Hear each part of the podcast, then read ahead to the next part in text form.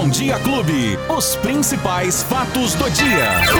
Luiz Cláudio Alba. Aqui o Luiz Cláudio Alba, sabe como é que ele esquenta? Bom, quando ele era criança, a mãe dele esquentava com a espada de São Jorge. Aí ficava quentinho. Rapaz do céu. Bom dia, Luizinho! Senti até o cheiro agora, Ah Beto. Espiga, da espada de São Jorge. daquela, Bom dia. daquela rama definhando. Tá doido, rapaz. Ficava só um negocinho assim, fiozinho. depois de apanhar bastante. Brincadeira. Bom dia, Ô, Beto. Luizinho, Bom como é que dia. você tá, meu irmão? Com frio. Muito, né? Muito frio, Temperatura rapaz. baixou e, segundo informações, nós teremos um frio maior ainda nas próximas horas. Isso. Parece que entre hoje e amanhã esfria mais ainda e tem risco até de chuva. Exatamente. Pequeno risco de chuva, mas de muito frio. E hoje, terça-feira, dia 29 de junho. Opa! Dia de São Pedro hoje, Hoje né? é dia de São Pedro. Opa. Aí, aí sim. É, já amanhecemos com um friozinho lascado. Temos agora quantos graus, Beto? Agora 12, graus na Rapaz, casa da clube, né? É frio, hein? Pra É. gente que não tá acostumado aqui em Ribeirão, onde a temperatura média é 30 graus um Pois ano, é, fazendo é. 12 graus. tá Aqui que já fez brincadeira. 42 graus na sombra. né? Exatamente. Com frio desse é difícil. É muito E, complicado. e hoje Beto. você falou que é dia de, de São Pedro, hoje é dia também de São Paulo. São Paulo. São Pedro, São Paulo. Isso. É dia da telefonista. Ô, telefonista! É dia do Papa. Ô, Papa! E é dia do pescador também. Aí também, dia do São... É, porque é, é, Pedro era pescador, né? Pois é. Exatamente, São Pedro pescador, portanto, hoje é dia do Ô, pescador. Luizinho, eu não vou deixar você começar hoje, não, com as informações. Eu vou começar primeiro aqui. Diga. Porque é, é uma notícia muito triste. Mas a gente vê como é a ironia do destino, né? E como essa doença realmente não está para brincadeira. E vale a pena ressaltar aqui essa manchete, essa notícia. O bispo Vanderlei Santiago, de 53 anos de idade, ele que morreu de Covid-19, ele morreu ontem, segunda-feira, em São Carlos. Sabe de quem ele era irmão? Não, não Ele era sei, irmão do apóstolo Valdemiro Santiago, Ah, da Igreja sim. Mundial do Poder de Deus. Inclusive, ele também fazia aquela campanha de sementes do feijão. Ah, entendi. Sob o argumento de que o feijão teria eficácia terapêutica para a cura da Covid-19, né? Entendi. Você vê a ironia do destino, infelizmente, perdeu a vida, o irmão, os triste, hein, sentimentos, Beto? a família aqui pertinho, em São Carlos, ao próprio apóstolo Valdemiro. Mas é isso, essa doença não tá para brincadeira, né, Não, Luizinho? de maneira nenhuma. Nós pra... temos que nos cuidar. Claro, ô, ô Beto, orai e vigiai. Sempre. né? Não, senão, não, Não adianta. vacila, não. De maneira nenhuma. E assim, não existe neste momento nenhum é, feijão mágico, nenhuma água benta, absolutamente nada, nada que vá fazer com que você não fique doente, a não ser tomando todas as medidas sanitárias necessárias. Com certeza. E, de quebra, a vacinação. Não existe outra saída, não existe outra solução no momento, pelo menos é o que a gente está né, é, acompanhando E, através da ciência, Beto. É, e eu só trouxe essa notícia aqui porque gerou uma repercussão muito grande, uma Sim. polêmica na época que isso tudo aconteceu. Até processo rolou É né, contra o Valdemir e a igreja. Então, enfim, fica aí só para registrar esse fato. Ô, ô Luizinho, ontem eu te perguntei aqui a respeito da segunda dose para quem tomou a AstraZeneca. Isso. E para quem tomou outro tipo de vacina também, em Ribeirão Preto, exclusivamente, tô falando aqui da nossa cidade, que eu não vi ninguém falando ainda que tomou a segunda dose e nem do agendamento que foi aberto para essa segunda dose. Quais são as informações que você nos traz hoje? Que temos que aguardar ainda, Beto. Essa é a informação. A segunda dose é, da vacinação contra a Covid-19. Em alguns casos, a pessoa vai olhar aí no seu cartão, né? Você é vacinado, recebe aquele cartão. Em muitos casos, você já tem lá uma data, né? Já colocada ali a data da segunda dose para completar a imunização. Isso é muito relativo em relação à vacina. Por exemplo, quem tomou a da Coronavac, provavelmente se olhar aí no seu cartão de vacinação, já deve ter a data para a segunda dose, ou pelo E menos muitas pessoas já tomaram a segunda e dose da, muita da gente- Coronavac, né? Exatamente. Já da AstraZeneca, Beto, houve um prazo maior, né? A própria farmacêutica coloca que o intervalo entre a primeira e a segunda dose deve ser de pelo menos 90 dias, três meses, né? Então, a prefeitura, provavelmente, é o que está acontecendo, está vacinando todo mundo, o máximo de pessoas com a primeira dose, já que essa da AstraZeneca você deve, deve de-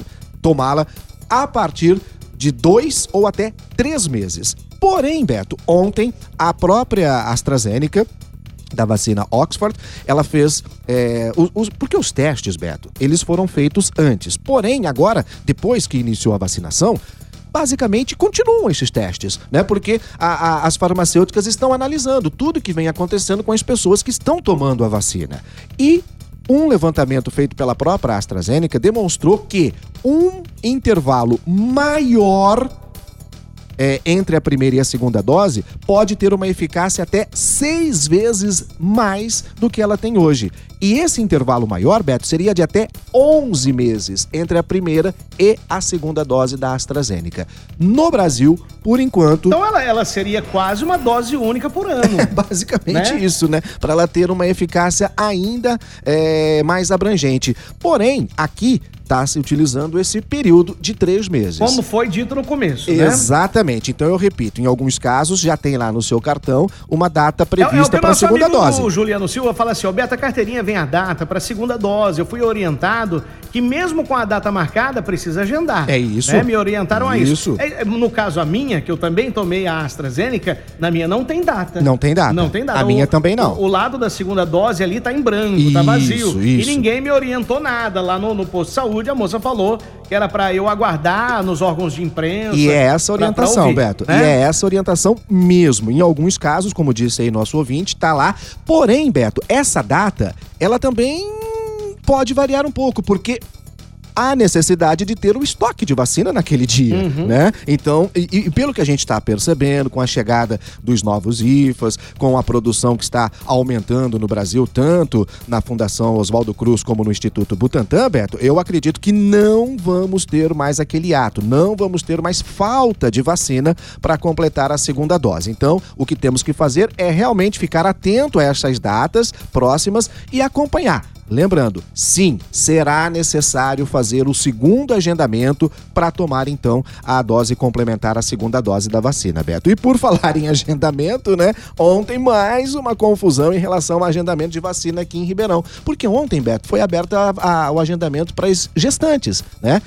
E aí o que aconteceu? Muita gente acabou fazendo o agendamento no lugar das gestantes ao invés de fazer lá mesmo, onde era para as pessoas que não estão, para as mulheres que não estão grávidas. E aí o que aconteceu? Até homem, Beto Espiga, fez ah, tá agendamento ah, tá no cadastro para as grávidas. Então, mas são, são essas falhas no, no site né, no, no site que não, não consegue determinar. Pô, se o cara tem um nome de homem, como é que ele vai autorizar a vacinação eh, para grávida? O próprio, é. o próprio site já devia ter é, ali, lógico, né? um mecanismo algo... ali, uma disposição para esse tipo de coisa. E as páginas de agendamento, Beto, tanto para quem não tem comorbidade, para as idades normais, como para as grávidas, é basicamente a mesma página. Tá escrito lá, realmente, né? Nas letras, tudo bem que é, é para Mas a pessoa tá naquela ânsia, tá doida para poder tomar a vacina, tá numa dificuldade tremenda para poder acessar o site. De repente, consegue abrir o site, ela já faz o cadastro e não se atenta que naquele, naquela página não era para ela e sim para as grávidas. E por conta desse é, é, número muito grande de pessoas que fizeram o cadastro de forma errônea, como eu disse, até homens fazendo o cadastro ali na, na, na página para grávidas, a prefeitura decidiu então é, suspender suspender o agendamento nesta segunda-feira. E mais, viu, Beto? Hum. E mais. A prefeitura está apurando, diz que vai apurar, possíveis fraudes na vacinação de professores contra a Covid-19. Teriam até tomado três doses algumas pessoas e outros que nem fazem parte da educação também teriam sido vacinados. Pelo menos é o que a prefeitura alega que vai investigar. Lembrando que a Câmara de Ribeirão Preto já tinha aprovado uma lei para a prefeitura compartilhar a lista, né, Beto? Para a gente saber quem tomou a vacina, onde tomou, que, de que maneira tomou, porém ainda essa proposta foi aprovada, falta a sanção do prefeito Duarte Nogueira para que essa lista se torne pelo menos pública aqui em Ribeirão Preto. Ontem nós tivemos a divulgação do boletim epidemiológico do final de semana, que traz mais 14 mortes e 882 novos casos de Covid durante o final de semana, o que leva a cidade a ter agora 2.544 mortes e 91.770 54 casos da doença. Essas 14 mortes, Beto, que foram notificadas no boletim do final de semana, elas ocorreram é, entre os dias 20 e 27 de junho. E a boa notícia que começa a diminuir o número de internações aqui em Ribeirão Preto, na esse verdade, a é ocupação de leitos. Esse número é importante, é, ouvintes pediram essa semana, ontem inclusive. Fala para o Luizinho passar o número, né, de de lotação. Então vamos lá, atenção. Vamos lá, então. A Você quer ocupação acompanhar? de leitos de UTI, Beto, que já chegou a 95%, hoje está em 84%. Já estamos, então, abaixo da casa dos 90% na ocupação de UTI, que é justamente a fase mais crítica da doença. E nas enfermarias também já está caindo. A taxa de ocupação está em 75%. Esse é um dado importante com a queda do número de internações, Beto. Agora, um, um, dado alarmante e que chama bastante atenção é que entre as mortes vem também diminuindo a faixa etária. Nós temos agora, na maioria das mortes, de 50 a 59 anos de idade. Por isso, mais uma vez, a importância da aceleração da vacinação, né, Beto? Porque nós estamos justamente nesse, é, nesse grupo de idade, de justamente das pessoas que estão morrendo agora. Então, precisamos urgentemente Não, ainda, acelerar e, a vacinação. E a atenção mais especial que nós temos que ter agora é que com a entrada desse frio, ah, dessas boa, frentes boa, frias boa. que vem chegando, como a de hoje, a de amanhã, as pessoas ficam mais propícias a gripes. Isso. E aí ficam mais propícias também ao contágio da Covid-19. Então é melhor você se prevenir sempre. Continue na prevenção, que esse por enquanto é o melhor remédio. E procure o posto de saúde. Além da vacina, lógico, né? Sempre, Beto, porque no começo, lembra, olha, se tiver assim um, um quadro gripal, fique em casa, não procure o médico, não. Agora é o contrário. É. Você tem que ir ao médico, você precisa fazer exames, precisa fazer testes. Então, se tiver algum tipo de sintoma, tá em dúvida se é gripe ou não, porque são sintomas parecidos, né, Beto? Então, não muito fique, parecido. Não fique em dúvida. Procure assistência médica ô, urgente. Ô, Luizinha, Lulu fala assim, ó, ô Beto, a respeito de quem não conseguiu agendar a vacina com idade de 43 a 49 anos, tem que esperar, porque eles vão abrir outra agenda é, é breve. Nas próximas semanas, isso, Beto. E você tem que, que ficar ligado aí. É tá? isso Nós aí. vamos informando aqui. Por, por hora é isso. Há um amigo nosso aqui que é o o, o Denilson Tonato passou uma denúncia aqui, nós vamos passar para o Jornal da Clube. Luizinho também, tô passando para ele agora, para ir atrás disso aí, tá bom? 923 é isso? É isso, Beto. Você queria informação do ônibus que pegou fogo? Ah, sim. Eu falei Lá que você ia falar aqui também. Isso. O que, que aconteceu com esse ônibus manhã, da aqui, ó, na rodovia Abrão a Sede, Beto, no trecho entre Serrana e Serra Azul. Hum. O ônibus da São Bento que trazia os passageiros aqui para Ribeirão Preto. É, não se sabe bem ao certo ainda o que aconteceu, mas começou a pegar fogo no motor. Saindo aquela fumaça, aquela coisa toda. Beto, mas foi um desespero para as pessoas, para os passageiros. Poxa, dá para imaginar, né? As pessoas desceram rapidamente, o motorista também, deixaram o veículo. Ninguém, graças a Deus, sofreu nenhum tipo de ferimento, não houve vítima. Ah, o, o, o, o, ônibus ficou completamente destruído, as chamas foram debeladas e agora haverá uma perícia para saber exatamente o que causou o início desse incêndio que destruiu o ônibus hoje pela manhã aqui na rodovia Abrão a Sede entre Serra Azul e Serrana, Beto Espírito. Aí as informações com o Luiz Cláudio Alba, de volta então amanhã a partir das nove da manhã. Um abraço e até amanhã, viu Luizinho? Ou então a qualquer momento aí no seu podcast ou melhor, no nosso podcast através do aplicativo da Clube, no seu agregador de podcast, você procura Fatos do Dia Clube Boa. FM e tem tudo lá na palma Muito da mão. Bem. Tchau, Beto!